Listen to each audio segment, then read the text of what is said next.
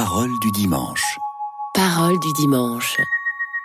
La cohérence des textes de la messe de ce jour.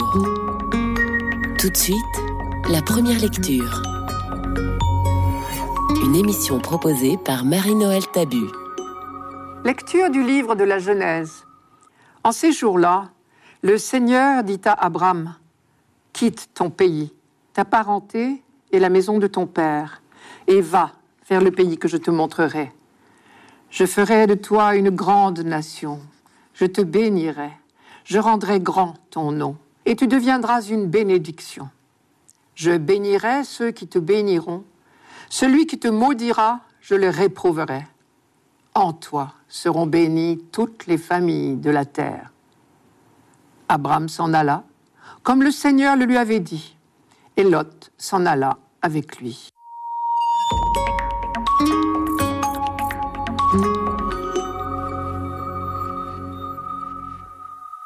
Les quelques lignes que nous venons de lire sont le premier acte de toute l'aventure de notre foi. La foi des Juifs d'abord, bien sûr, puis dans l'ordre chronologique, celle des chrétiens et des musulmans. Abraham vivait en Chaldée, c'est-à-dire en Irak, et plus précisément à l'extrême sud-est de l'Irak, dans la ville de Oua, dans la vallée de l'Euphrate, près du golfe Persique. Il y vivait avec sa femme, Sarah, chez son père Terah et avec ses frères Nahor et Haran et son neveu Lot. Abraham avait 75 ans, sa femme Sarah 65. Il n'avait pas d'enfant. Et donc, vu leur âge, il n'en aurait plus jamais. Nous sommes au deuxième millénaire avant Jésus-Christ. Et un jour, le vieux père Terah prit la route avec Abraham, Sarah et son petit-fils Lot. La caravane remonte la vallée de l'Euphrate, du sud-est au nord-ouest, avec l'intention de redescendre vers le pays de Canaan. Il y aurait une route plus courte, bien sûr, que ce triangle pour relier le golfe Persique à la Méditerranée. Mais elle traverse un immense désert. Terah et Abraham préfèrent emprunter ce qu'on appelle le croissant fertile, qui porte bien son nom. Et leur dernière étape au nord-ouest s'appelle Haran. C'est là que le vieux père Terah meurt. Quitte ton pays, ta parenté et la maison de ton père, et va vers le pays que je te montrerai. Le texte hébreu commence par Toi, va. Et Rachid, le grand commentateur juif du XIe siècle, à Troyes, en Champagne, traduit Va pour toi, va pour ton bien et pour ton bonheur. Si Dieu appelle l'homme, c'est pour le bonheur de l'homme, pas pour autre chose. Le dessein bienveillant de Dieu sur l'humanité est dans ces deux petits mots, pour toi. Déjà, Dieu se révèle comme celui qui veut le bonheur de l'homme, de tous les hommes. Ce pour toi ne doit pas être entendu comme exclusif, en effet. Et s'il faut retenir une chose, c'est celle-là. Va pour toi, un croyant, c'est quelqu'un qui sait que quoi qu'il arrive, Dieu l'emmène vers son accomplissement, vers son bonheur. Voilà donc la première parole de Dieu à Abraham, celle qui a déclenché toute son aventure et la nôtre. Et la suite n'est que promesse. Je ferai de toi une grande nation, je te bénirai, je rendrai grand ton nom. Tu deviendras une bénédiction. En toi seront bénies toutes les familles de la terre. Abraham est arraché à son destin naturel, choisi, élu par Dieu, investi d'une vocation d'ampleur universelle. Abraham, pour l'heure, est un nomade, riche peut-être, mais inconnu, et il n'a pas d'enfant. Et sa femme Sarah largement passé l'âge d'en avoir. Et c'est lui pourtant que Dieu choisit pour en faire le père d'un grand peuple. Voilà ce que voulait dire pour toi tout à l'heure. Dieu lui promet tout ce qui à cette époque-là fait le bonheur d'un homme, une descendance nombreuse et la bénédiction de son Dieu. Mais ce bonheur promis à Abraham n'est pas pour lui tout seul. Dans la Bible, jamais aucune vocation, aucun appel n'est pour l'intérêt égoïste de celui qui est appelé. C'est même l'un des critères d'une vocation authentique. Toute vocation a toujours le rôle, le sens d'une mission au service des autres. Et ici, il y a cette phrase, En toi seront bénies toutes les familles de la terre. Cela veut dire au moins deux choses. Premièrement, ta réussite sera telle que tu seras pris comme exemple. Quand on voudra se souhaiter du bonheur, on va dire au début de l'année par exemple, on se dira Puisses-tu être heureux comme cousin Abraham? Ensuite, ce en toi peut signifier aussi en hébreu à travers toi. Et alors, cela veut dire à travers toi, moi, Dieu, je bénirai toutes les familles de la terre. Car le projet de Dieu, le projet de bonheur de Dieu passe par Abraham, mais il le dépasse, il le déborde, il concerne toute l'humanité. En toi, à travers toi, seront bénies toutes les familles de la terre. Et tout au long de l'histoire d'Israël, la Bible restera fidèle à cette découverte première. Abraham et ses descendants sont le peuple élu, choisi par Dieu dans le mystère impénétrable de sa volonté. Mais c'est au bénéfice de l'humanité tout entière, et cela depuis le premier jour, depuis la première annonce à Abraham. Reste que les autres nations demeurent libres de ne pas entrer dans cette bénédiction. Et c'est le sens de cette phrase un peu curieuse à première vue. Je bénirai ceux qui te béniront, celui qui te maudira, je le réprouverai. C'est une manière de dire notre liberté. Tous ceux qu'ils désirent pourront participer à la bénédiction promise à Abraham, mais personne n'est obligé d'accepter. Et voilà, l'heure du grand départ a sonné pour Abraham. Et le texte est remarquable par sa sobriété. Il dit simplement, Abraham s'en alla, comme le Seigneur le lui avait dit. On ne peut pas être plus laconique. Ce départ sur simple appel de Dieu est la plus belle preuve de la foi d'Abraham. Quatre mille ans plus tard, nous pouvons dire que notre propre foi a sa source dans celle d'Abraham. Et si nos vies tout entières sont illuminées, irradiées par la foi, c'est grâce à lui. Ce que Saint Paul exprime dans la lettre aux Galates quand il dit Ce sont les croyants qui sont fils d'Abraham. Et toute l'histoire humaine est ainsi devenue le lieu de l'accomplissement de ces promesses de Dieu à Abraham.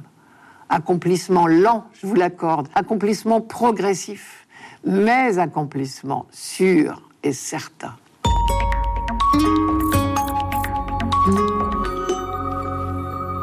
Radio Notre-Dame. Parole du dimanche. Parole du dimanche la cohérence des textes de la messe de ce jour. Tout de suite, le psaume.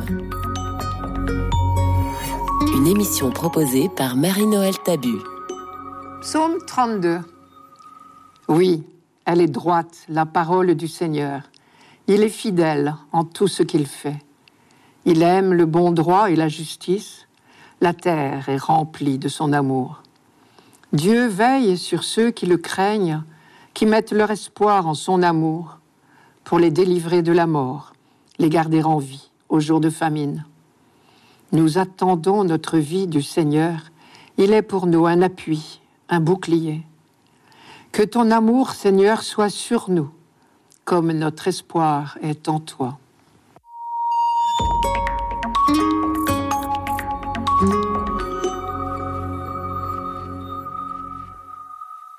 Nous avons entendu trois fois le mot amour dans ces quelques versets. Et cette insistance répond fort bien à notre première lecture de ce dimanche. Abraham est le premier de toute l'histoire humaine à avoir découvert que Dieu est amour et qu'il forme pour l'humanité des projets de bonheur. Encore fallait-il croire à cette révélation extraordinaire. Et Abraham a cru il a accepté de faire confiance simplement aux paroles d'avenir que Dieu lui annonçait. Un vieillard sans enfant pourtant aurait eu toutes les bonnes raisons de douter de cette promesse invraisemblable de Dieu. Et le texte de la Genèse conclut Abraham s'en alla, comme le Seigneur le lui avait dit.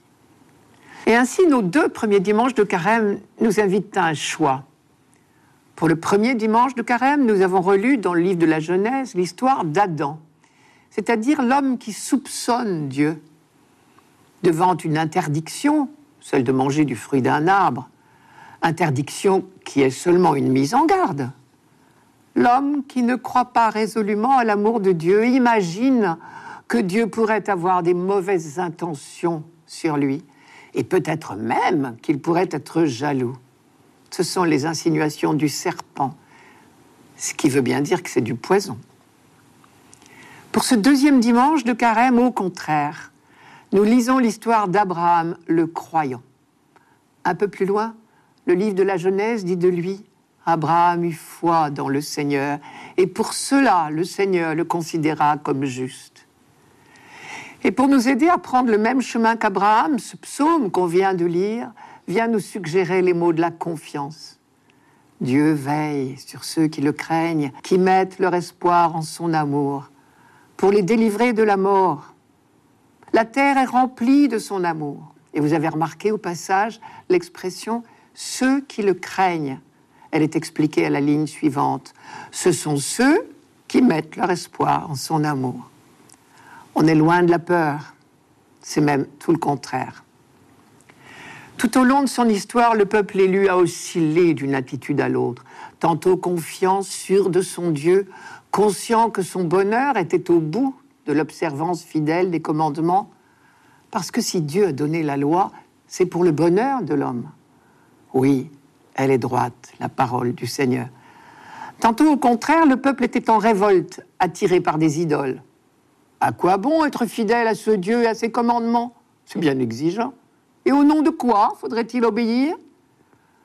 Qui nous dit que c'est le bonheur assuré? On veut être libre, nous, et faire tout ce qu'on veut, n'obéir qu'à soi-même. Celui qui a composé ce psaume connaît les oscillations de son peuple et il l'invite à se retremper dans la certitude de la foi, seul susceptible de construire du bonheur durable. Cette certitude de la foi, elle est assise sur une expérience de plusieurs siècles. On peut dire, parce qu'on en a eu de nombreuses preuves, que Dieu est fidèle en tout ce qu'il fait, comme dit le psaume. Et ici, l'expression ce qu'il fait est beaucoup plus forte qu'en français. Le faire de Dieu, en hébreu, c'est son œuvre, son entreprise de libération de son peuple. Réellement, c'est d'expérience que le peuple élu peut dire Dieu veille sur ceux qui le craignent, qui mettent leur espoir en son amour. Car Dieu a veillé sur eux comme un père sur ses fils, comme le dit le livre du Deutéronome, en parlant de la traversée du désert après la libération d'Égypte. Et le psalmiste continue pour les délivrer de la mort, les garder en vie au jour de famine. Là encore, c'est l'expérience qui parle. Jamais on n'aurait survécu à la traversée de la mer si le Seigneur ne s'en était mêlé. On n'aurait pas non plus survécu à l'épreuve du désert. Quand on affirme il les délivre de la mort, on ne parle évidemment pas de la mort biologique. Mais il faut savoir qu'à l'époque où ce psaume est composé, la mort individuelle n'est pas considérée comme un drame, car ce qui compte, c'est la survie du peuple. Or, on en est sûr, Dieu fera survivre son peuple quoi qu'il arrive. Et à tout moment, et particulièrement dans l'épreuve, Dieu accompagne son peuple et le délivre de la mort. Quant à l'expression jour de famine, elle est certainement une allusion à la manne que Dieu a fait tomber à point nommé pendant l'Exode, quand la faim devenait menaçante. Cette expérience de la sollicitude de Dieu, tout le peuple croyant peut en témoigner à toutes les époques. Et quand on chante, Dieu est fidèle en tout ce qu'il fait, on redit tout simplement le nom du Dieu de tendresse et de fidélité qui s'est révélé à Moïse. La fin de ce psaume est une prière de confiance. Que ton amour soit sur nous, comme notre espoir est en toi. Et on connaît bien le sens du subjonctif. Ce n'est pas l'expression d'un doute ou d'une incertitude, que ton amour soit sur nous, c'est son amour est toujours sur nous. Mais c'est une invitation pour le croyant à s'offrir à cet amour. La dimension d'attente est très forte, enfin, dans les derniers versets. Nous attendons notre vie du Seigneur. Il est pour nous un appui, un bouclier, sous-entendu, lui seul. C'est-à-dire, résolument, nous ne mettrons notre confiance qu'en lui seul.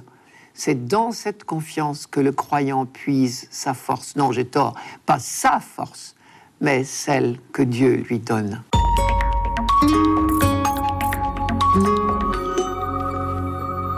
Radio Notre-Dame. Parole du dimanche. Parole du dimanche. La cohérence des textes de la messe de ce jour. Tout de suite, la deuxième lecture. Une émission proposée par Marie-Noël Tabu. Lecture de la deuxième lettre de Saint Paul apôtre à Timothée. Fils bien-aimé, avec la force de Dieu, prends ta part des souffrances liées à l'annonce de l'Évangile. Car Dieu nous a sauvés. Il nous a appelés à une vocation sainte, non pas à cause de nos propres actes, mais à cause de son projet à lui et de sa grâce. Cette grâce nous avait été donnée dans le Christ Jésus avant tous les siècles, et maintenant elle est devenue visible, car notre Sauveur, le Christ Jésus, s'est manifesté. Il a détruit la mort, et il a fait resplendir la vie et l'immortalité par l'annonce de l'Évangile.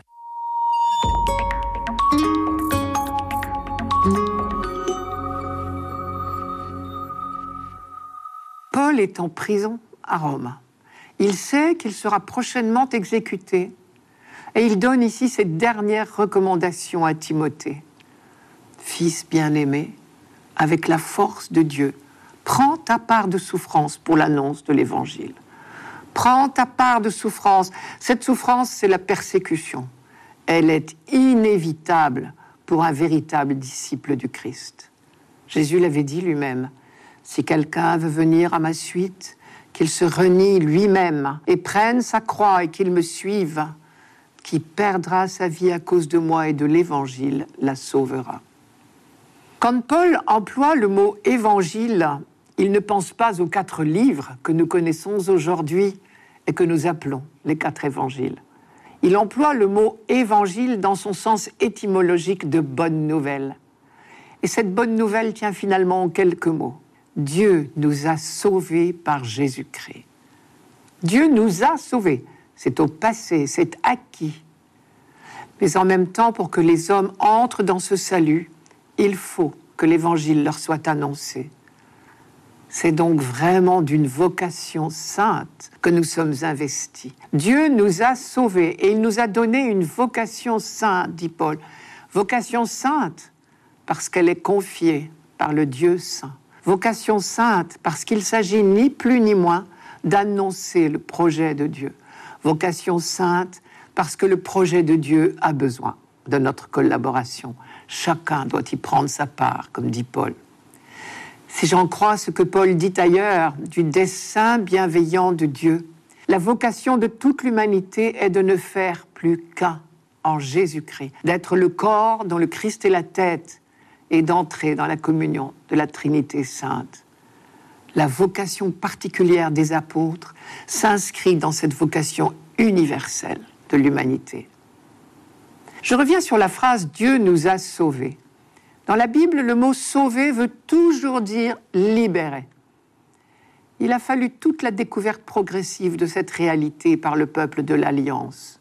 Dieu veut l'homme libre et il intervient sans cesse pour nous libérer de toute forme d'esclavage. Des esclavages, l'humanité en subit de toutes sortes. Esclavage politique, comme la servitude en Égypte ou l'exil à Babylone, par exemple. Et chaque fois, Israël a reconnu dans sa libération l'œuvre de Dieu. Esclavages sociaux, et la loi de Moïse, comme les prophètes, appellent sans cesse à la conversion des cœurs, pour que tout homme ait les moyens de subsister dignement et librement.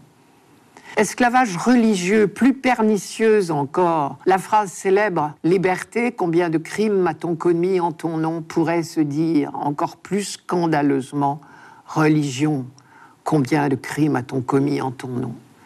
Et les prophètes n'ont cessé de répercuter cette volonté de Dieu de voir l'humanité enfin libérée de toutes ses chaînes et Paul va jusqu'à dire que Jésus nous a libérés de la mort. Notre Sauveur, le Christ Jésus, s'est manifesté en détruisant la mort. Curieuse phrase quand même, au moment même où Paul se prépare à être exécuté. Et Jésus aussi est mort. Quant à nous, il faut bien l'admettre, nous devons tous mourir. On ne peut donc pas dire que Jésus a détruit la mort biologique. Alors de quelle victoire s'agit-il? Ce que Jésus nous donne, parce qu'il est rempli de l'Esprit Saint, c'est sa propre vie qu'il nous fait partager spirituellement et que rien ne peut détruire, même la mort biologique. Sa résurrection est bien la preuve que la mort biologique ne peut l'anéantir. Et pour nous-mêmes, la mort biologique ne sera qu'un passage vers la lumière sans déclin. C'est ce que dit l'une des prières de la liturgie des funérailles. La vie n'est pas détruite, elle est transformée. La bonne nouvelle, c'est que si la mort biologique fait partie de notre constitution physique, faite de poussière, comme dit le livre de la Genèse, elle ne réussit pas à nous séparer de Jésus-Christ. En nous, il y a une vie, faite de notre relation à Dieu et que rien, même la mort biologique, ne peut détruire. C'est ce que Saint Jean appelle la vie éternelle. Et cela, c'est un don gratuit de Dieu. Vous avez entendu comme moi l'insistance de Paul là-dessus. Dieu nous a sauvés et il nous a donné une vocation sainte, non pas à cause de nos propres actes, mais à cause de son projet à lui et de sa grâce. Cette grâce devient visible par la vie terrestre de Jésus-Christ. Mais Paul insiste fortement sur le fait que ce projet Dieu l'a conçu de toute éternité. Le Christ Jésus s'est manifesté à nos yeux par sa vie, sa mort et sa résurrection. Mais il est depuis toujours présent auprès du Père. Je cite, Cette grâce nous avait été donnée dans le Christ Jésus avant tous les siècles, et maintenant elle est devenue visible. Pour annoncer ce projet, Timothée, comme tout baptisé, n'a qu'une chose à faire, compter sur la puissance de Dieu. Fils bien-aimé, avec la force de Dieu, prends ta part de souffrance pour l'annonce de l'Évangile. Cette petite phrase devrait nous donner toutes les audaces. Chaque fois que nous sommes en service commandé pour l'annonce de l'Évangile, nous pouvons compter sur la force de Dieu.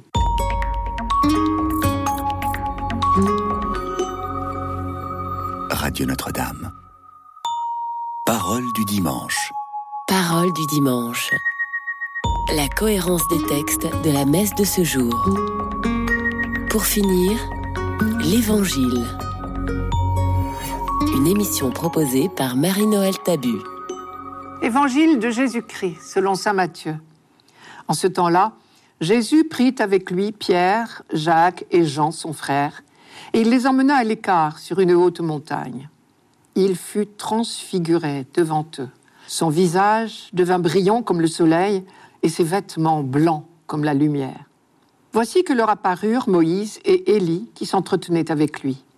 Pierre alors prit la parole et dit à Jésus, Seigneur, il est bon que nous soyons ici.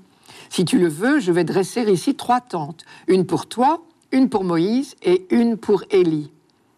Il parlait encore lorsqu'une nuée lumineuse les couvrit de son ombre. Et voici que de la nuée, une voix disait Celui-ci est mon fils bien-aimé, en qui je trouve ma joie.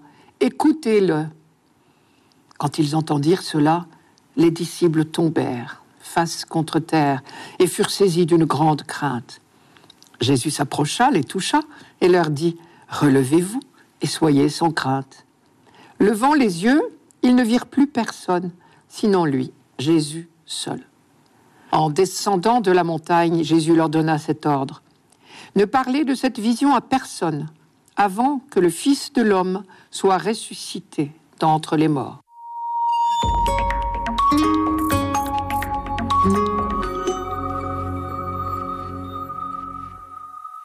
Jésus prend avec lui Pierre, Jacques et Jean, son frère. Nous sommes là une fois de plus devant le mystère des choix de Dieu.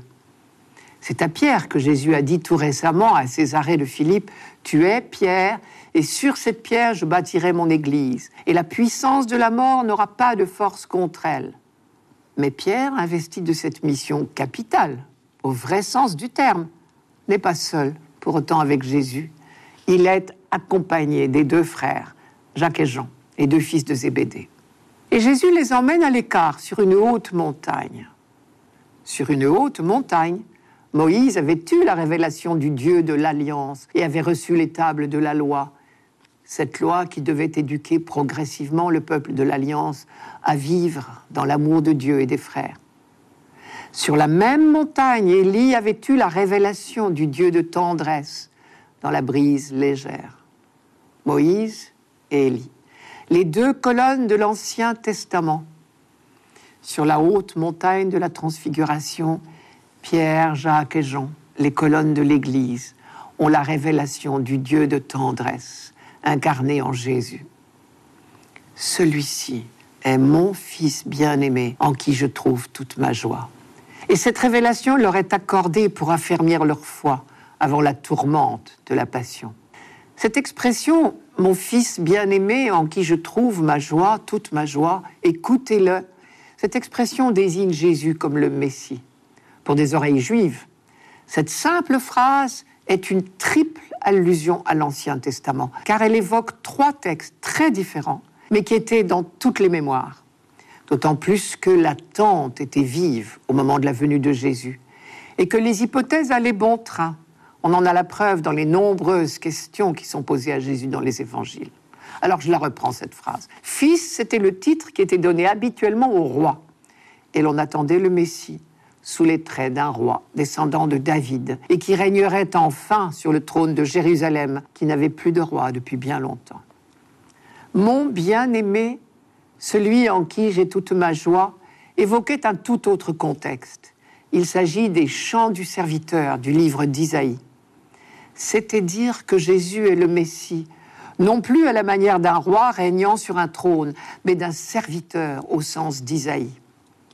Enfin, écoutez-le, c'était encore autre chose. C'était dire que Jésus est le Messie prophète, au sens où Moïse, dans le livre du Deutéronome, avait annoncé au peuple, je cite, C'est un prophète comme moi que le Seigneur ton Dieu te suscitera du milieu de toi, d'entre tes frères. C'est lui que vous écouterez. C'est au livre du Deutéronome, chapitre 18. Dressons trois tentes cette phrase de Pierre suggère que l'épisode de la transfiguration a peut-être eu lieu lors de la fête des temps. Cette fête était célébrée en mémoire de la traversée du désert pendant l'Exode. Et en mémoire aussi de l'alliance, bien sûr, conclue avec Dieu, dans la ferveur de ce que les prophètes appelleront plus tard les fiançailles du peuple avec le Dieu de tendresse et de pitié. Pendant cette fête, on vivait sous des tentes pendant huit jours, cela existe encore aujourd'hui. Et on attendait, on implorait une nouvelle manifestation de Dieu qui se réaliserait par l'arrivée du Messie. Et pendant la durée de la fête, de nombreuses célébrations, de nombreux psaumes chantaient les promesses messianiques et imploraient Dieu de hâter la venue du Messie. Mais cette révélation du mystère du Messie sous tous ses aspects n'est pas encore à la portée de tous. Et c'est pour cela que Jésus leur donne l'ordre de ne rien raconter pour l'instant, je cite, avant que le Fils de l'homme soit ressuscité d'entre les morts. En disant cette dernière phrase, Jésus confirme bien cette révélation que les trois disciples viennent d'avoir, d'apercevoir. Il est vraiment le Messie que le prophète Daniel voyait sous les traits d'un homme venant sur les nuées du ciel. Je vous le cite. Je regardais dans les visions de la nuit. Et voici qu'avec les nuées du ciel venait comme un fils d'homme. Et il lui fut donné souveraineté, gloire et royauté. Et sa royauté ne sera jamais détruite. Daniel chapitre 7. Au passage, n'oublions pas que le même Daniel, un peu plus bas dans ce texte, présente le Fils de l'homme non pas comme un individu solitaire, mais comme un peuple qu'il appelle le peuple des saints du Très-Haut. Cela veut dire que la réalisation est encore plus belle que la prophétie.